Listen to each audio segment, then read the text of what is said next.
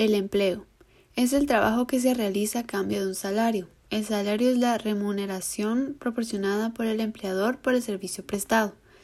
También se le denomina empleo a la generación de valor a partir de la actividad producida por una persona, es decir, el empleado contribuye con su trabajo y conocimientos en favor del empleador a cambio de una compensación económica conocida como salario. La concepción vigente del término empleo se relaciona con la llegada del siglo XIX, cuando se erradicaron tanto la esclavitud, propia de los albores de la humanidad, como la servidumbre, típica de la Edad Media. Esto gracias a los reconocimientos de la libertad y el respeto a la integridad física y moral del hombre.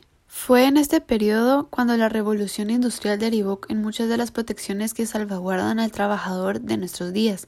El reemplazo de la mano de obra por maquinaria tuvo en un primer momento perniciosas consecuencias en la sociedad, en tanto y cuanto llevó a la miseria a gran número de empleados. Una vez finalizada la Segunda Guerra Mundial, tuvo lugar el nacimiento del estado de bienestar, donde los trabajadores, perfectamente organizados ya en sindicatos, lograron que fuese reconocido lo que hoy en día conocemos como derechos laborales.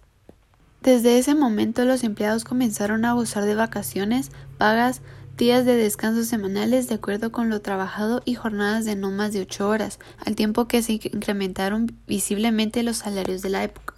Poco después, en 1948, las Naciones Unidas, conocidas por sus siglas ONU, proclamaron la Declaración Universal de los Derechos Humanos, documento en el que el empleo ya se concibe como una actividad que ejerce un individuo mediante su libre elección. En la actualidad, el empleo es una circunstancia difícil de garantizar para toda la oferta laboral, lo que hace que los estados intenten reducir el número de desempleos al mínimo y, en definitiva, paliar las consecuencias negativas que derivan de la situación. Autoempleo. El autoempleo es una modalidad de trabajo que consiste en generar ingresos de forma autónoma. Esto incluye, por ejemplo, a quienes son dueños de una empresa unipersonal y a los profesionales independientes que ofrecen sus servicios. El autoempleo entonces se caracteriza por ejercer la actividad sin depender de un empleo salariado. Además, el trabajador negocia directamente con sus clientes. Tipos de autoempleo. Empresa unipersonal.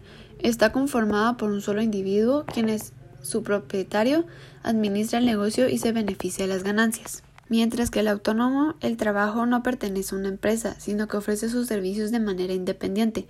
Así puede contar con varios clientes permanentes o esporádicos este puede ser el caso de abogados, arquitectos, diseñadores gráficos, entre otros. Ser autoempleado tiene ventajas y desventajas. Sus ventajas pueden ser la persona puede organizar sus horarios de trabajo y adecuarlos a su estilo de vida. El individuo autoempleado no depende de las directrices de un empleador, establece sus propias metas y su modelo de negocio. Las desventajas.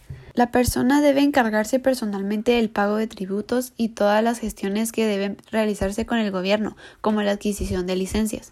El trabajador debe preocuparse por abonar la seguridad social. Dicho pago usualmente es responsabilidad del empleador. Subempleo.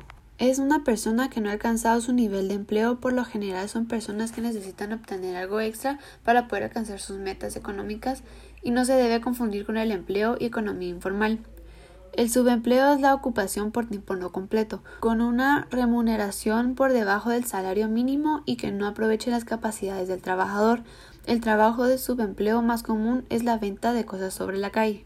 El subempleo es una subcategoría de la población con empleo, que se puede evidenciar en tres supuestos por competencia, insuficiencia de horas e ingresos.